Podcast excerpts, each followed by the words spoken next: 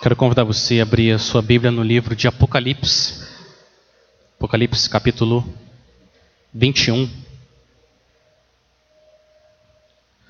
Apocalipse é o último livro da Bíblia. Apocalipse 21, versículo 3.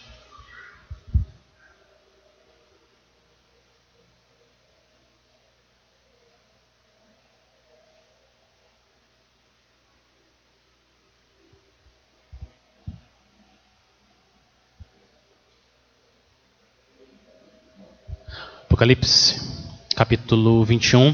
Eu vou ler dos versículos 1 até o versículo 5.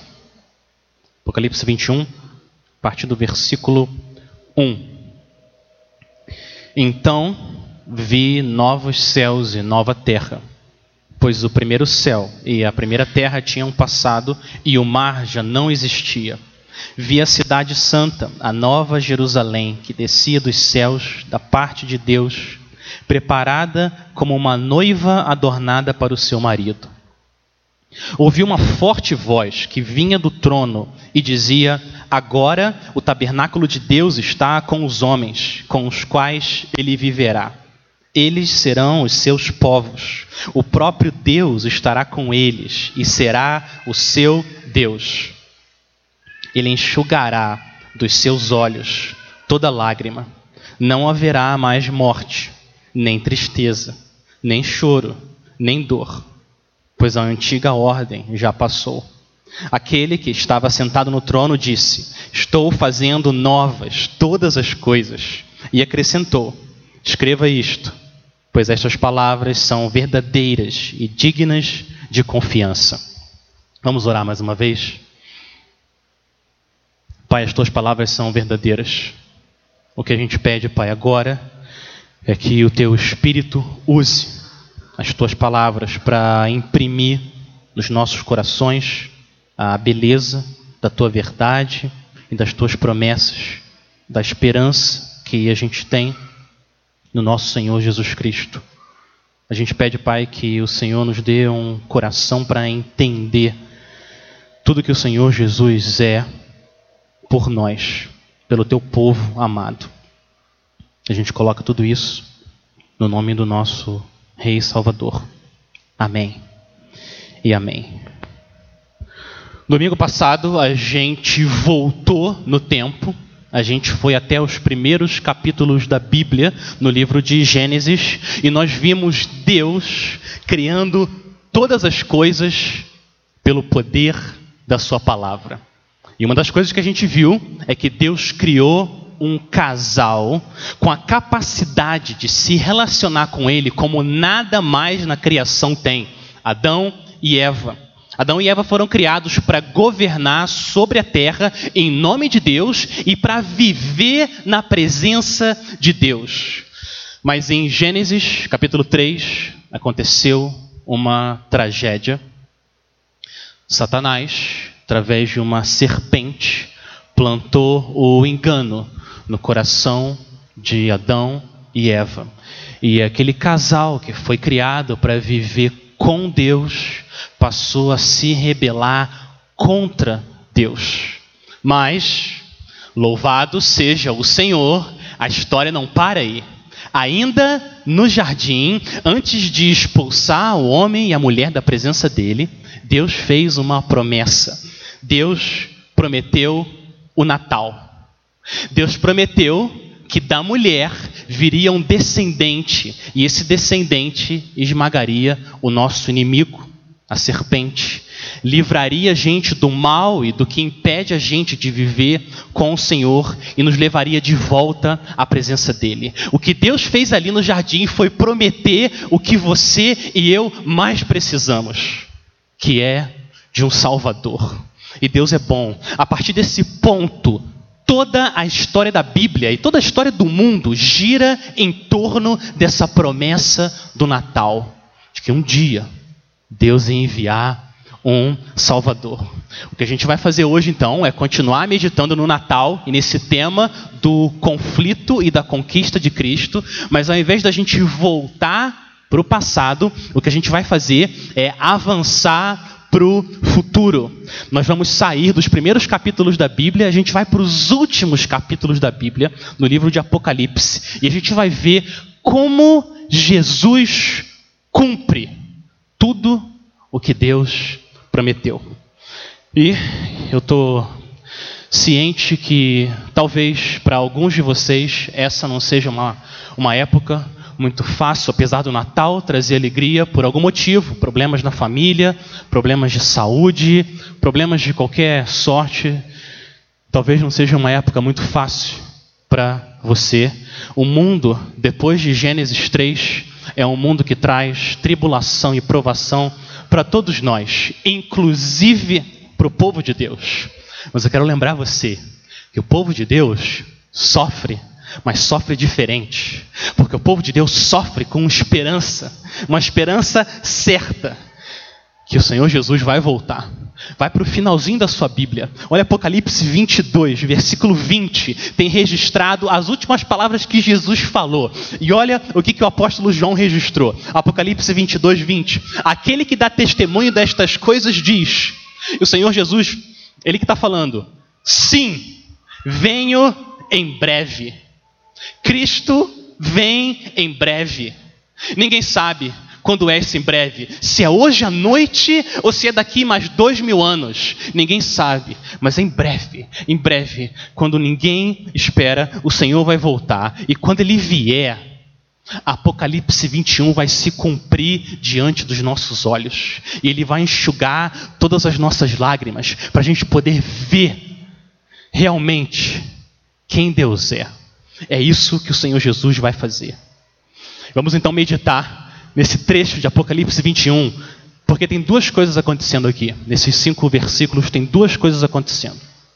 Deus está mostrando coisas para João e Deus está falando coisas para João. Deus dá uma visão para o apóstolo João e depois ele explica um pouco mais o que, que é essa visão. Então nós vamos ver essa passagem primeiro a visão de João e depois a voz de Deus. A visão de João e a voz de Deus. Primeiro, a visão de João. O que, que João viu? Olha o versículo 1. O que, que João viu?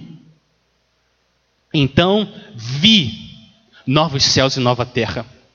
Pois o primeiro céu e a primeira terra tinham passado e o mar já não existia.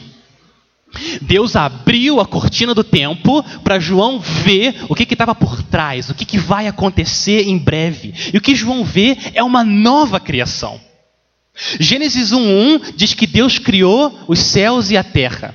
E Apocalipse 21:1 diz que Deus está criando, Ele vai criar novos céus e nova terra, porque o primeiro céu e a primeira terra já passaram. Porque o mundo, como ele existe hoje, ele vai passar. Ele vai acabar. E é por isso que você não deve se apegar demais às coisas desse mundo, porque em breve, em breve, o Senhor virá e ele vai renovar, ele vai transformar toda a criação para refletir de forma gloriosa para sempre quem ele é. O capítulo anterior, o capítulo 20 de Apocalipse, mostra os inimigos de Deus sendo julgados e destruídos, porque eles não vão estar nessa nova criação. Nunca mais eles vão poder invadir essa criação que Deus vai fazer.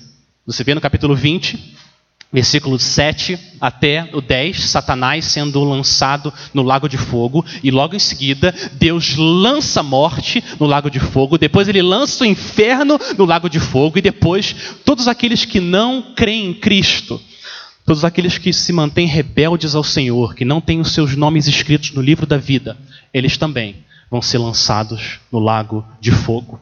É isso que Apocalipse 20 diz. E é por isso que o versículo 1 diz que o mar já não existia. Olha o que, que o final do versículo 1 diz: que o mar já não existia. Porque na Bíblia, o mar é muitas vezes um lugar de caos. Em Apocalipse 13, a besta, o inimigo do Senhor, o inimigo do seu povo, essa besta surge de onde? Ela surge do mar. Então, quando a gente lê que o mar já não existia, é porque o Senhor vai trazer a paz, como Cristo quando estava com o seu barco, com os discípulos, viu o mar, o inimigo, revolto. E o que, que Cristo fez? Olhou para o mar e disse: Quieto, acalma-te. E a criação obedeceu. E o mar se aquietou. E o povo de Deus teve paz. E é isso que o Senhor está prometendo aqui em Apocalipse 21. Mas o que, que João vê exatamente nessa nova criação? O que, que é essa nova criação? O que, que João está vendo? João não vê árvores cheias de flores verdes e orquídeas brancas. Ele não vê araras vermelhas voando, milhares e milhares, como uma cachoeira, e um rio lindo passando num gramado, e cavalos correndo, e leão comendo feno. Ele não vê nada disso. Ele não vê uma natureza super bonita. Olha o que João vê no versículo 2. Ele vê uma cidade. Ele não vê natureza, ele vê uma cidade. O versículo 2: Vi a cidade santa, a nova Jerusalém, que descia dos céus da parte de Deus, preparada como uma noiva adornada para o seu marido. A nova criação é uma cidade, é uma cidade santa, sem nenhum pecado, chamada de Nova Jerusalém. Que lugar é esse? O que, que é essa nova Jerusalém? A gente olha para o versículo 2 e o que é a nova Jerusalém não é a melhor pergunta. A melhor pergunta é: quem é a nova Jerusalém? Quem é? Porque João não trata essa cidade como um lugar, ele trata essa cidade como se fosse uma pessoa. Olha como ele descreve essa cidade. Ele diz que ela é como se fosse uma mulher adornada, enfeitada, linda, como uma noiva, para se encontrar com seu marido. Quem que é essa noiva? Quem que é esse marido que essa noiva vai se encontrar? Olhem os versos para frente, vai para o versículo 9. Apocalipse 21, 9 diz: Um dos sete anjos que tinham as sete taças cheias das últimas sete pragas aproximou-se e me disse: Venha eu mostrarei a você a noiva, a esposa do cordeiro. A noiva é a esposa do cordeiro. E em Apocalipse e na Bíblia, cordeiro é Cristo. Jesus, aquele que se sacrificou pela sua noiva, morreu por ela para fazer uma aliança com a sua noiva para sempre. E quem que é a noiva? A noiva de Cristo é a sua igreja. Uma das imagens mais bonitas que a Bíblia usa para falar do relacionamento entre Deus e o seu povo é a imagem do casamento. Deus criou o casamento de Adão e Eva e Deus criou o seu casamento, vocês aqui que estão casados, para refletir, ilustrar esse relacionamento do cordeiro com a sua esposa. E essa imagem que João está trazendo aqui. O que significa que se a sua fé está no Cordeiro, se a sua única esperança é o Cordeiro de Deus morrendo por você, então esse versículo 2 está falando de você. Você é parte da cidade santa. Você é parte da Nova Jerusalém. A igreja, a igreja é a Nova Jerusalém, sendo preparada pelo próprio Deus para se encontrar com seu marido, com Cristo. E é isso que o Senhor está falando para o seu povo. E se você está em Cristo, é isso que vai acontecer em breve com você. Deus está preparando você para você se encontrar com o seu Senhor e Salvador. Olha o versículo 11. O versículo 11 do capítulo 21 diz que essa noiva, ela resplandece, brilho, o vestido dela é tão lindo que brilha com a glória de Deus. Esse é o futuro da igreja, o futuro de todo o povo de Deus. O povo pode sofrer o que for nessa vida, mas não tem como isso mudar. Ele está sendo preparado para se encontrar com o seu marido, com Cristo. O que Adão e Eva deveriam ter feito, que é refletir a glória de Deus de forma perfeita, a igreja vai fazer, porque é o próprio Deus que está preparando ela para se encontrar com o seu marido. E foi isso que João viu. João viu uma cidade representando um povo descendo do céu, próprio Deus entregando essa noiva para o seu marido, para Cristo. E Deus está recriando esse lugar para o povo dele habitar com o seu Senhor para sempre, nessa aliança eterna. Agora, depois dessa visão, João ouve a voz de Deus. E agora Deus vai explicar para João mais o que, que é essa visão, o que, que vai acontecer, qual que é o futuro daqueles que acreditam no Natal, aqueles que amam o Natal e amam a vinda do Cordeiro, do esmagador da serpente, do noivo da igreja. Qual que é o futuro deles? Depois da visão de João, a gente vê Deus falando. E a voz de Deus diz, versículo 3: Ouvi, ouvi uma forte voz que vinha do trono e dizia: Agora, o tabernáculo de Deus está com os homens, com os quais ele viverá. Eles serão os seus povos, o próprio Deus estará com eles e será o seu Deus. A serpente está tentando enganar as nações, mas Deus tem um povo dentro de cada povo. Satanás escraviza os povos. Cristo vem, quebra as correntes e liberta os povos, para que eles possam correr em direção ao seu Senhor. A palavra mais importante aqui nesse versículo é Deus. Três vezes aparece: tabernáculo de Deus, o próprio Deus estará com eles e será o seu Deus. Três vezes. Deus, Deus, Deus. Mas tem uma outra palavra muito importante, que também aparece três vezes, que a gente não pode deixar ela passar desapercebido. Deixa eu ler o versículo de novo para você. Três vezes aparece essa palavra importante. Agora o tabernáculo de Deus está com os homens com os quais ele viverá. Eles serão seus povos. O próprio Deus estará com eles. E será o seu Deus.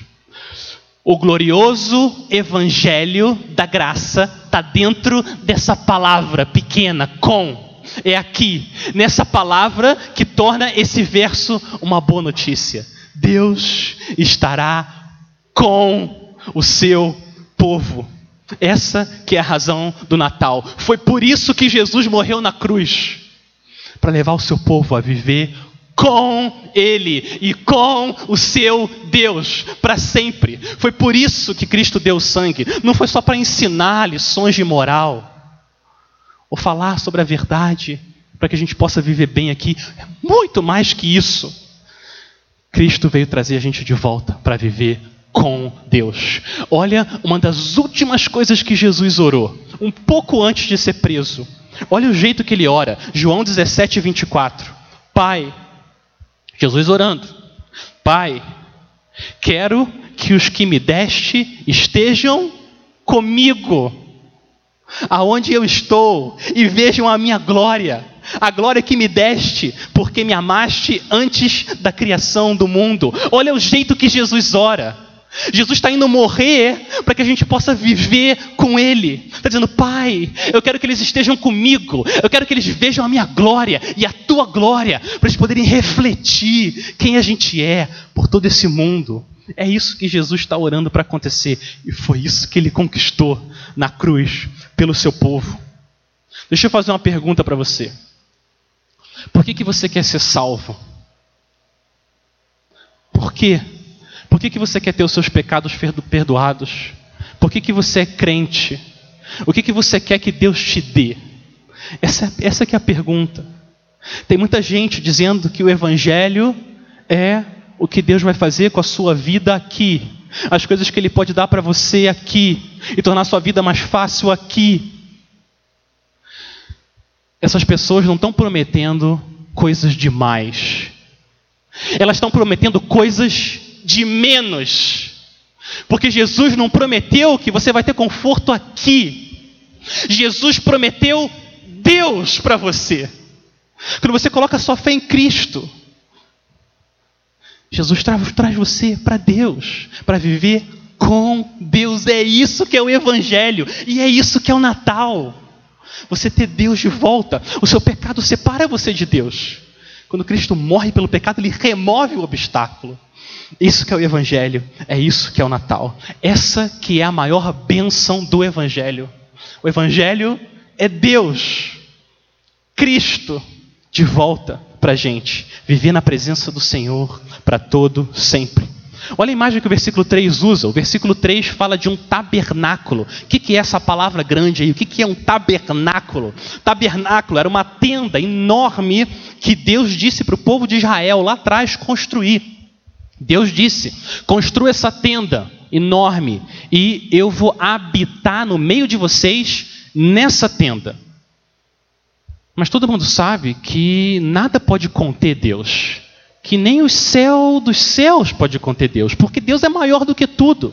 O que, que Deus está fazendo? O que Deus está ensinando para o povo é que esse tabernáculo e depois o templo, eles vão ser um sinal da manifestação da presença especial de Deus no meio do seu povo. É isso que Deus está ensinando a eles. Mas, nos novos céus e nova terra, não vai existir nenhum tabernáculo físico.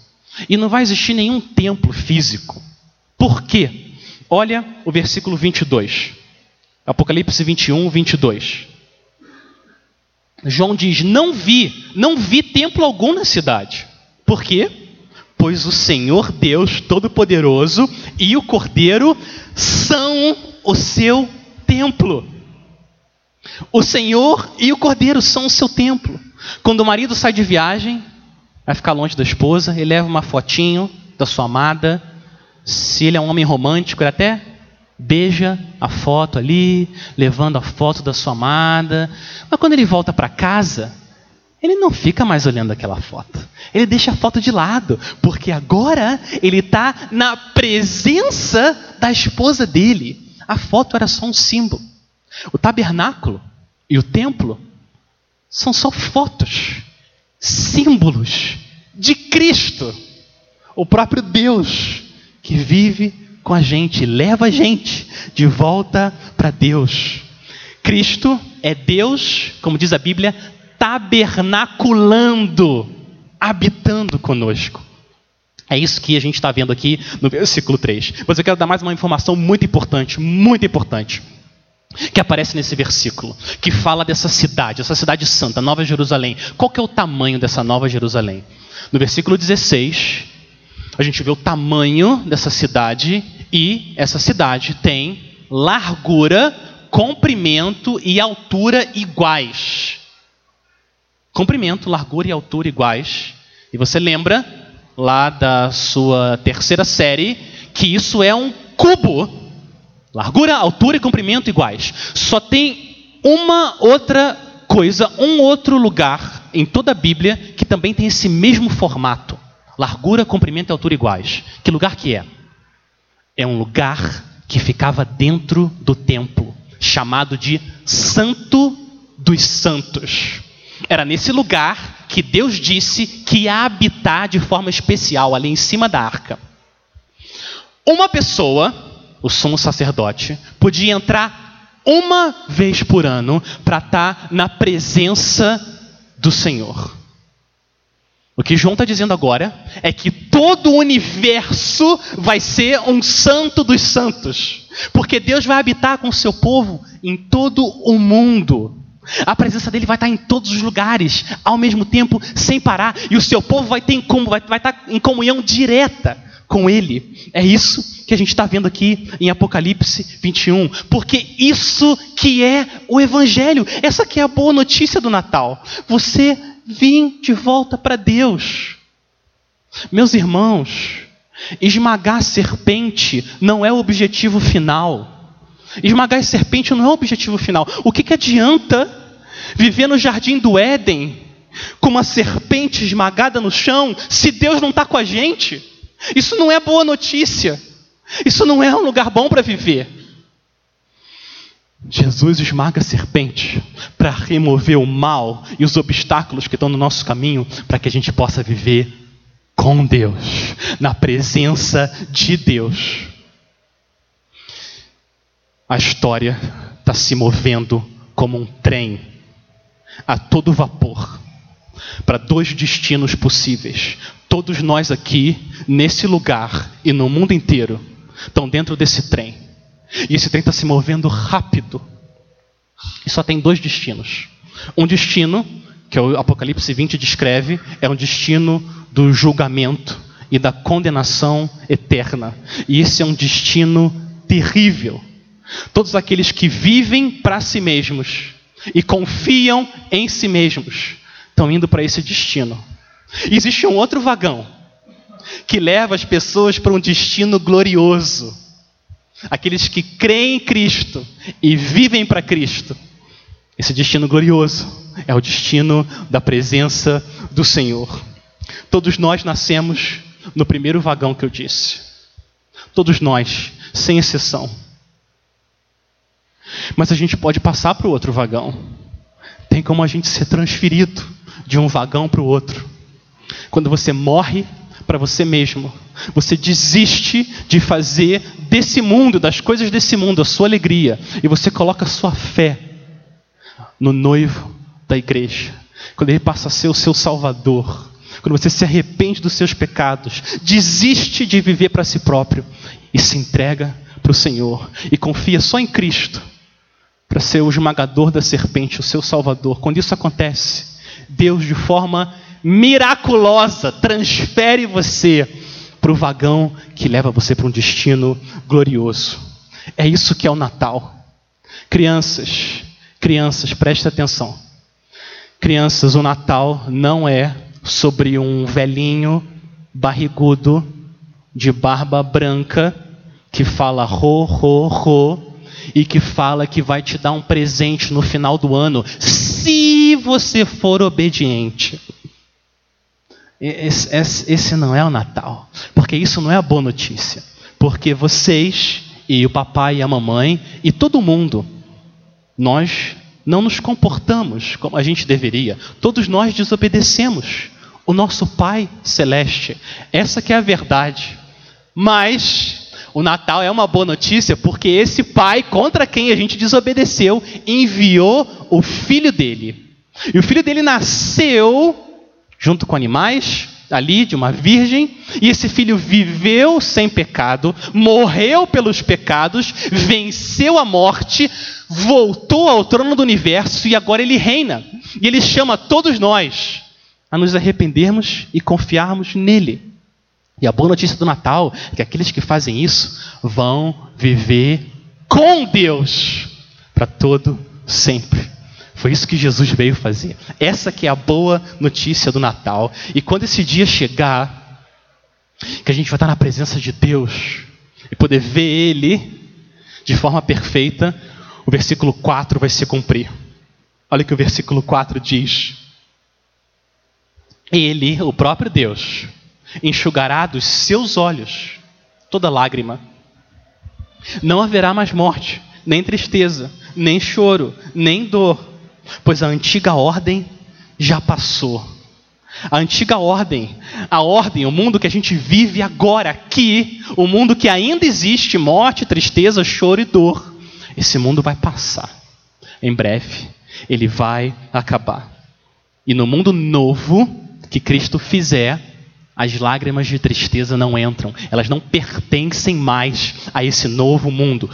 Todos os efeitos do pecado vão ser expulsos para sempre desse mundo, para nunca mais voltar. Nunca mais. O Senhor Jesus vai aniquilar todo o mal, para ele poder viver em paz com o seu povo para sempre.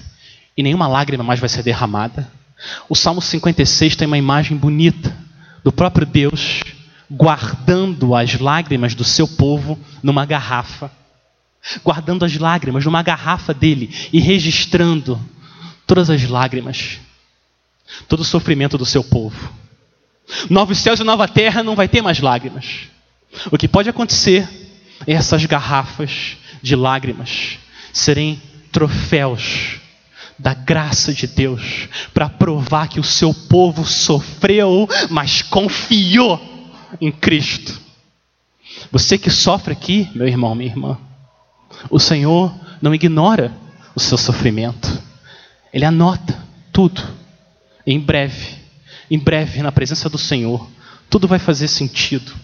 Porque o próprio Deus veio em carne e chorou e sofreu e morreu para que isso nunca mais aconteça com a gente, para reverter os efeitos do pecado nesse mundo. E quando esse dia chegar, tristeza vai morrer e o povo de Deus vai viver em louvor, em alegria, explosão de gratidão por bilhões e bilhões e bilhões de anos, sem parar. Foi isso que o Senhor Jesus conquistou para a gente no Natal. Isso vai acontecer. Olha o versículo 5. Não tem como isso não acontecer. Versículo 5 diz: Aquele que estava sentado no trono disse: Estou fazendo novas todas as coisas. E acrescentou: Escreva isto, pois estas palavras são verdadeiras e dignas de confiança.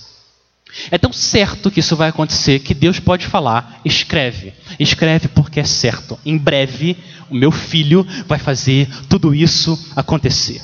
Esse mundo vai passar, mas o que nunca passa é as palavras, são as palavras do Senhor. O que eu quero fazer com vocês agora então é mostrar como que essa verdade, se você crê, como João, que Apocalipse 21, de 1 a 5 é verdade, se você crê nesse futuro, esse futuro afeta o seu coração agora, de uma forma muito poderosa. Quando você crê no futuro e traz esse futuro para agora, isso muda o seu presente. Você percebe isso com as crianças. Imagina, pensa numa criança, um nome, sei lá, um nome qualquer, Davi. Pensa no pequeno Davi. E o Davi fica o ano inteiro pedindo para o pai: Pai, eu quero uma bicicleta. Pai, você me dá uma bicicleta? Pai, eu posso ter uma bicicleta? Eu posso ter uma bicicleta? E aí, uma semana antes, o pai do Davi chega para o Davi: Davi, papai comprou a bicicleta. É certo, você vai ganhar. Daqui a uma semana, a bicicleta é sua. O que, que acontece com essa criança na hora, na hora que ela ouve? O que, que acontece? Ela não ganhou a bicicleta ainda, não deu uma pedalada. O que, que acontece? Na hora, quando ela ouve essa notícia, ela sabe que é verdade. Ela confia no pai dela. Ela começa a experimentar já uma alegria, uma antecipação de algo que ela sabe que é verdade vai acontecer e começa a mudar o presente dela. Ela vive de forma diferente. Ela está pensando naquilo, em breve, em breve, em breve. Eu vou andar na bicicleta que eu tanto queria. E é a mesma coisa com os filhos de Deus, as crianças do Senhor. É exatamente a mesma coisa. Se você acredita que isso é verdade, se você acredita que em breve todo o seu sofrimento vai acabar e você vai estar na presença de Deus, Cristo, para sempre, isso afeta o seu presente agora. Afeta, muda a maneira como você vive. Quero mostrar para vocês quatro maneiras como a sua fé em Apocalipse 21 afeta a maneira como você vê o mundo, muda a sua visão. Quatro maneiras como Apocalipse 21 pode transformar o seu Natal. Primeiro, primeiro, muda a maneira como você vê as outras pessoas. Muda a maneira como você vê aqueles que não conhecem o Senhor. As pessoas passam, elas passam a não ser problemas para você mais, ou só inimigos, pessoas que estão atrapalhando a sua vida. Você para de ver as pessoas assim, você começa a ver as pessoas como seres criados à imagem e semelhança de Deus, que vão viver em um desses dois destinos. E as pessoas que você vai encontrar no Natal, a gente vai se encontrar com a família, e as pessoas difíceis, as pessoas que são difíceis, e que a nossa tendência é se afastar, você começa a pensar que aquela pessoa vai existir para sempre e que ela precisa se reconciliar com Deus urgentemente. E um sentimento de raiva ou de afastamento para de fazer sentido, muda. Porque se Deus salvou você e eu, que somos pessoas difíceis, Nada é difícil demais para Deus. Deus salva pessoas difíceis, muda. Se Apocalipse 21 é verdade, muda a maneira como a gente vê os outros. A segunda coisa que muda também é a maneira como você vê a igreja, os seus irmãos. A igreja não é mais as pessoas que eu encontro uma vez por semana ou duas. Não é mais isso. A igreja é a nova Jerusalém. A igreja é o grupo de pessoas que eu vou viver junto por toda a eternidade, que vai me amar com amor perfeito e que eu vou amar elas com amor perfeito. Muda a maneira como você vê os irmãos e as irmãs da igreja. Que sentido faz eu ficar brigado ou ter algum problema com alguém se eu vou ficar a eternidade inteira amando essa pessoa e ela vai me amar? Muda a maneira como você vê as pessoas. O nosso futuro glorioso, como igreja, afeta o nosso presente. Terceira coisa, como Apocalipse 21 muda a maneira como a gente vê as coisas, são as tribulações. Muda a maneira como a gente vê as tribulações e o sofrimento. O apóstolo Paulo foi um homem que sofreu. Ele sofreu nessa vida. Mas ele chegou ao ponto de dizer, 2 Coríntios, capítulo 4, versículo 17, ele disse que a nossa leve e momentânea tribulação produz para nós eterno peso de glória, acima de toda comparação. E esse é um homem que conhecia tribulação. Ele está falando que as tribulações são leves e momentâneas. Como que esse homem pode falar uma coisa dessa? Como? Porque ele está comparando com o eterno peso de glória. Paulo acreditava nas verdades de Apocalipse 21, e isso afetou a maneira como ele via as tribulações, dava esperança para ele. Ele entendeu que ele tem que seguir os passos do Senhor Jesus. E a ordem com o Senhor Jesus foi primeiro a cruz e depois a coroa. Primeiro a humilhação e depois a exaltação. E o Senhor Jesus chama o seu povo a seguir Ele e viver da mesma forma. Primeiro a cruz, depois a coroa. Isso afeta a maneira como a gente sofre aqui. Em breve, em breve, piscar de olhos, a morte vai morrer e não vai existir mais tristeza, nem dor, nem choro. E a quarta última coisa que eu quero mostrar para vocês como, como que a conquista do Natal, como que a certeza da presença de Deus através de Cristo muda a maneira como você vê esse mundo. Ela muda a maneira como você vê o que esse mundo pode te oferecer. Ela muda a maneira como você vê as coisas desse mundo. Eu estava lendo essa semana a história de um irmão em Cristo chamado Vuong, é um nome vietnamita. Vietnã, as pessoas sofrem. Só porque elas amam Jesus, elas podem perder a vida a qualquer momento. E olha a história desse homem, ele está na casa dele, duas horas da manhã, esposa, dois filhos. Daqui a pouco, pá, barulho, pedra no telhado. Daqui a pouco, pá, pá, pá, mais pedra, duas, três. Começa a jogar pedra no telhado dele, duas horas da manhã. Ele está dormindo. Eles começam a gritar: Olha esse cristão aí, jogando pedra. Ele espera amanhecer pega a família dele e corre para a floresta para se esconder. Deixa a família lá, volta para casa, mas ele não chega perto. Ele fica atrás de uma árvore, vendo um grupo de umas 100 pessoas gritando, gritando: se ele não abandonar a fé, a gente vai expulsar esse homem daqui. Até o momento que eles se cansam e tacam fogo na casa. E o Vuong está ali, atrás da árvore, vendo o que demorou anos, anos para ele construir, em minutos, tudo, tudo se acabou. Mas o Vuong acredita no Natal. Ele acredita nesse Salvador que veio salvar ele. Olha como esse homem reage.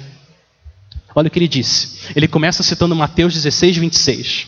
Ele fala: Pois, que adiantará o homem que adiantará o homem ganhar o mundo inteiro e perder a sua alma? Ou o que o homem poderá dar em troca da sua alma? Aí ele conclui e diz: as pessoas podem ser ricas e as suas vidas estarem vazias, mas se eu tiver Cristo, eu tenho tudo. O que, que leva o homem a falar um negócio desse? Ele está sendo ingênuo? Ele não está sendo ingênuo. Ele está sendo crente. Ele entendeu quem Cristo é. Ele entendeu o que é o Natal. Ele entendeu o que, que Deus fez por ele. E agora, se ele tem Cristo, ele sabe o que vai acontecer com ele. Apocalipse 21 é a história dele. E, se você está em Cristo, é a sua história também. Você vai estar na presença de Deus para todo sempre. Adão e Eva foram expulsos da presença de Deus por causa do pecado. Deus vem em carne e na cruz é expulso da presença de Deus por causa dos nossos pecados. E agora, pela fé no Senhor Jesus, aquele que nasceu no Natal e vive para todo sempre, pela fé nele, você é trazido de volta para a presença daquele que criou você para se relacionar com ele. Essa aqui é a boa notícia do Natal. E de lá a gente nunca mais vai sair. Billy Graham, Billy Graham vocês conhecem, foi um evangelista muito famoso. Ele faleceu no ano passado e antes dele se encontrar com o Senhor, ele disse o seguinte: olha o que ele falou. Billy Graham disse o seguinte: Um dia você vai ouvir ou ler que Billy Graham está morto. Não acredite nessas palavras, de jeito nenhum. Eu estarei mais vivo do que eu estou agora. Eu só vou ter mudado de endereço. Eu estarei na presença de Deus. Isso é verdade para você também. Se você está em Cristo, esse mundo não é a sua casa. O seu lar está descrito em Apocalipse 21. E vai ser um lar glorioso. Não por causa das ruas de ouro ou pérolas, nada disso. Vai ser um lar glorioso porque o glorioso Deus vai estar tá lá. E o glorioso Cristo vai estar tá lá. E o glorioso Espírito Santo vai carregar e proteger você com o amor eterno do Senhor. Porque Jesus é o Emanuel, que significa Fala para mim. Deus conosco. Que o seu Natal seja um Natal repleto da presença do Senhor. Amém. Vamos orar? Quero orar com vocês. Pai, a gente quer louvar o Senhor pelo capítulo 21 de Apocalipse, porque o Senhor ordenou João registrar estas palavras para que hoje, aqui, esse domingo à noite, a gente pudesse refletir, meditar sobre a tua promessa, que o Senhor vai habitar conosco por causa de Cristo e através de Cristo para sempre. Pai, sustenta o teu povo amado, dê perseverança em meio ao sofrimento, as tristezas, as lágrimas, as dores. Dê perseverança, Pai, e enche o coração de cada um dos teus filhos com a esperança que nada nem ninguém pode destruir. Louvado seja o teu grande nome por causa do Natal. É no nome do nosso Senhor Jesus que a gente ora. Amém e amém.